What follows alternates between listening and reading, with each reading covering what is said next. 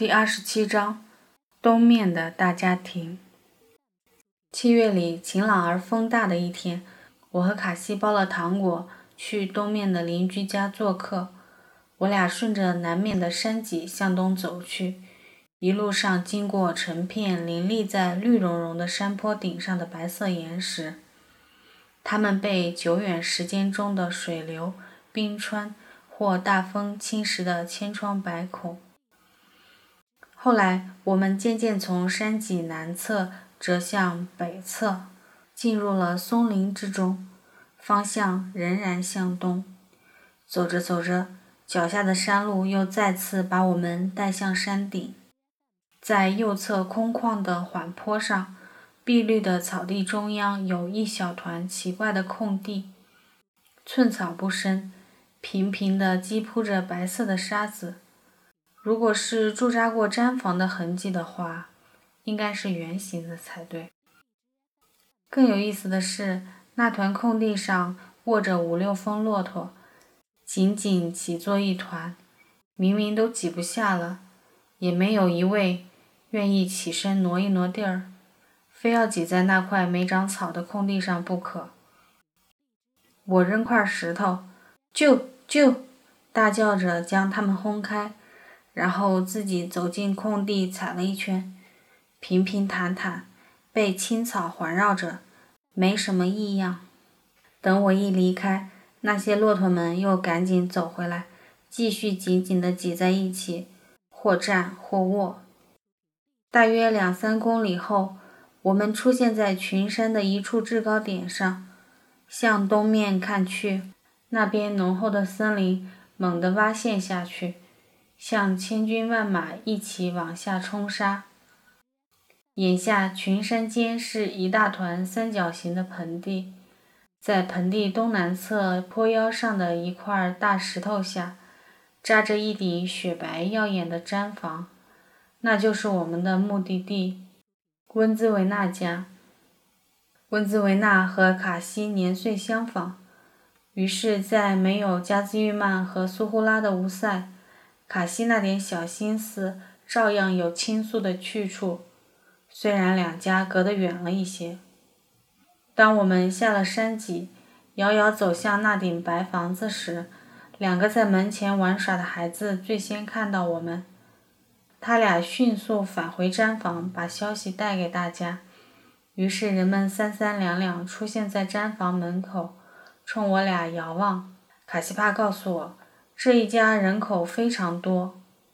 我问有多少呢？他掰起手指头，这个那个的算了起来，算得焦头烂额，便烦躁地说：“一会儿你自己看嘛。”我们走了好一会儿，才接近那顶毡房。大个子女孩温兹维娜早已认出了卡西帕。遥遥前来迎接，温兹维纳短头发，穿粉红外套，大手大脚，五官端正，相当漂亮。一般来说，端正的五官应该给人以大方明朗之感才对，可这一位却透着十足的俏丽。我想，这种俏大约源自年少，和卡西一样，温兹维纳还只是个半大孩子呢。可惜过不了几年，这个姑娘同样也会因成长和劳动而变得平凡粗糙起来，优美细腻的眉目轮廓深深隐退于面孔的沧桑之中。果然人口很多，有一个白胡子老爷爷，一对中年夫妇，两个未出嫁的女孩，两个少年，两个小孩。这还没完。据说还有一个男孩正在外面放羊。天啊，十口人！有这么多人，他家的毡房当然大的要死了。也不晓得搬一次家得装多少峰骆驼。一看就知道这个家庭相当富裕，不像前两天去的阿什勒巴一家，泥地上也没垫一下。不过我家也从来不垫。就直接铺了几块磨得很薄了的旧毡。阿舍勒巴伊的房间小而荒凉，墙上几乎什么也没挂，家什摆得稀了。而眼下这个房子这么大，还能挂得满满当当，拥挤又喧哗，布置的花样百出，用来接待外宾都绰绰有余。尤其挂在墙架子上方，环绕毡房一整圈的一尺来宽的彩色手织带最为明显，用以遮挡墙架子和陵墓的交接处。上面织的花样居然是阿拉伯字母。卡西说那是《古兰经》里的一句话，而一般人家挂的这种袋子上织的只是斑斓对称的彩色图案。并不是每家都有。虽然织那样的图案，怕是也不大容易，但比起眼下这根带子，不知简单到哪里去了。墙上还挂有双弦琴，当然有琴并不稀罕，但在琴外再给罩一个琴套的就少见了。琴套看来是这家女主人用薄毡片缝制的。上面还绣着花呢。这家待客的茶水也很特别，不晓得是什么茶，颜色艳黄而明亮，像柠檬汁。加入牛奶后就成了乳黄色。这种茶没加盐，喝起来居然有米汤的味道。他家的馕饼厚而饱满整齐，上面还用针孔模子戳着圆形花纹。一尝，里面还揉进了牛奶和葵花籽油，口感厚腻，像维吾尔族的馕似的。虽然这种馕又漂亮又讲究，但论味道，我还是更习惯我家烤的那种只放一点盐的白馕。女主人四五十岁，黝黑高大，稳重沉默，五官很有些特别。一时又说不上哪儿特别。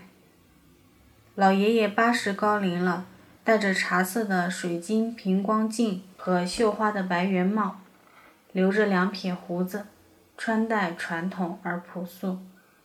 卡西说：“这个老爷爷和我家托海爷爷一样，也是毛拉呢。可这一位却庄重多了，像是正忍受着疾病一般冷淡，不笑也不说话。”卡西一进房间，就赶紧跪坐到花毡上，反复低声问候这位老人。当着这位老人的面和大家说话时，他也压低了声音，保持适当的礼数。两个孩子中小的那个才三四岁，非常娇惯，窝在女主人怀里扭来扭去的撒娇。女主人是他的奶奶吗？光头，大约是女孩儿。另一个是男孩儿，和吴纳兹爱差不多大，看样子也够调皮，但在爷爷面前却按耐着，安静而有礼。人多却并不热闹，席间大家紧紧围着摆满各种美丽食物的圆桌，一边进食一边低声交谈。食物大都用明亮精致的玻璃器皿盛放着。不但有许多山里较为稀罕的干果甜点，居然还有黑加仑酱和杏子汤。除了食物和交谈，我最感兴趣的就是那把琴，不时扭头看它，边喝茶边冲它指指点点。大家便为我取下琴，轮流弹奏起来。首先递给了爷爷，爷爷弹得缓慢而平和，这是一支久远而寂静的旋律。大家默默地听着，但爷爷弹了没一会儿，就交给了大儿子。这个中年人似乎兴致很高，他弹的力度很大，手指头如山泉般活泼，琴声彻烈。弹着弹着，合着琴声开口唱起歌来。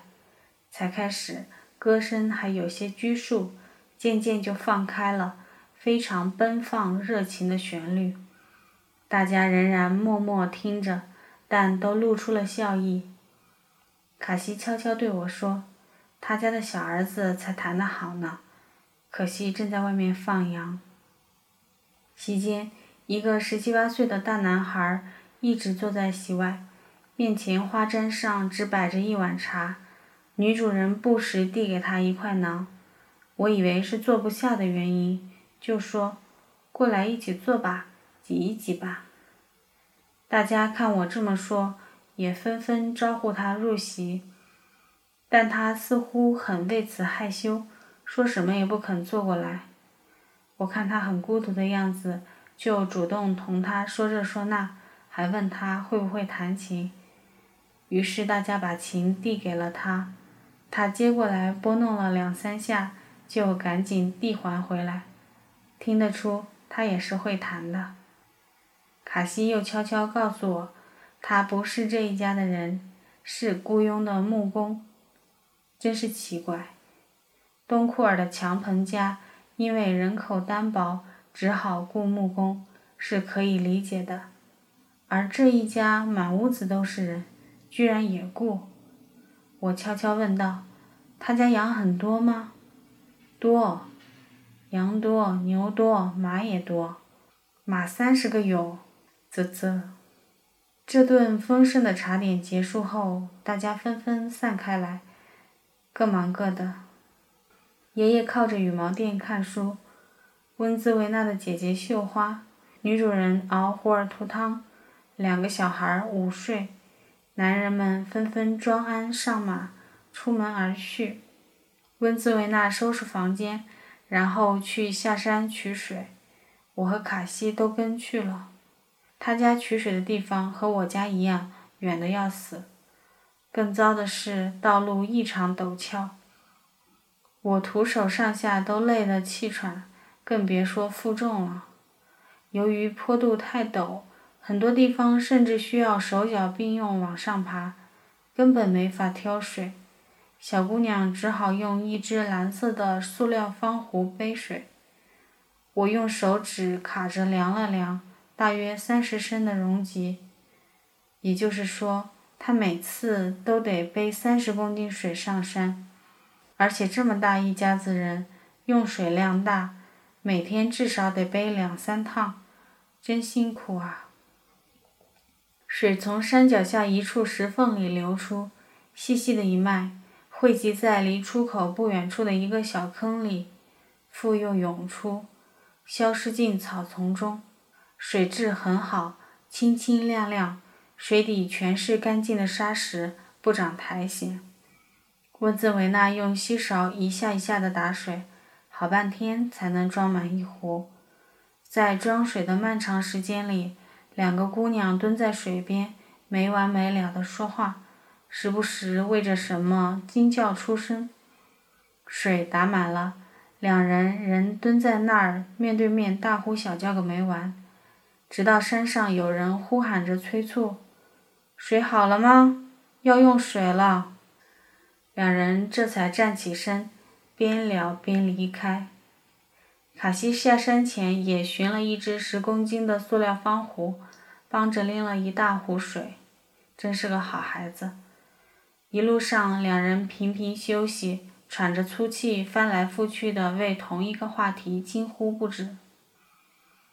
温兹维纳的姐姐已经是大姑娘了，就不用干粗活了，整天收拾房间，为大家准备茶水，做晚饭，全是我的活嘛。闲暇时间就绣花、织花袋子。此时，他正依照着一个旧被套的花样，给一面新的白色被套的四个角绣花，绣得极慢。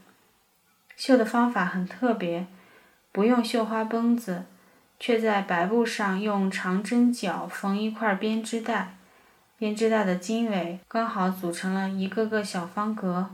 于是他就在格子上用十字形的针脚绣花，绣完后。再把编织袋的纤维一根一根抽去，便只剩绣样留在白布上了。嗯，蛮巧妙的。我发现，所有刚刚脱离儿童期的小姑娘，都有男孩子的性情和责任感，干的活也和男孩子一样，整天满山疯跑，所向披靡。可一旦年岁增长，快要出嫁时，立刻娴静矜持起来，家人也会对他产生微妙的尊重，不会让他干粗活重活了。嗯，再过几年，卡西帕、温兹维纳还有加兹玉曼大约都会如此。然而再细想一下，温兹维纳和加兹伊曼很有可能，但卡西嘛，不好说。温兹维纳家人口虽多，但还真没有闲人，各忙各的，连卡西帕也跟着忙得团团转。我也瞅着空子想帮点忙，后来就跑到高处林子里拾柴禾，但还没拾几根，突然间瞌睡的要死，好像不提防被瞌睡的大木锤猛击了一记，顿感天塌下来也顾不了许多了，便扔了柴禾。往草地上一扑，倒头就睡。睡的时候，感觉睡得并不沉，始终能听得到不远处白房子那边传来的话语声。偶尔还睁开眼，看一看依旧忙碌在毡房前空地上的人们。但直到完全醒过来时，才发现睡的是多么香甜安稳，心像沉入大海一样寂静。期间。卡西几次跑上来推醒我，嚷嚷着：“这样不好，难看的。”可我只能胡乱嗯嗯应允，就是没法清醒过来。奇怪，怎么会睡得这么香呢？大约眼下这个人丁兴旺的大家庭，有着巨大的能量，才会令人产生深沉的安全感吧。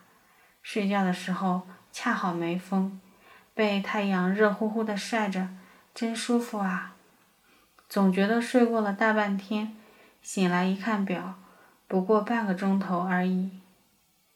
回到家后，才突然想起一件事：大家不是说过吗？附近有一家牧民娶了维族媳妇，那么一定就是温兹维纳家了，一定是温兹维纳的妈妈。难怪她的五官与众不同呢，难怪她家的馕是维族馕。记得才开始听说这事儿时，我非常吃惊，想不到维吾尔姑娘也放羊了。阿勒泰地区是哈萨克自治区，虽然也生活着不少维吾尔族人，但大都是做生意的城里人，也有很少一部分维族农民，但维族牧民却是第一次听说。当时我还好奇地问大家：“她漂不漂亮？”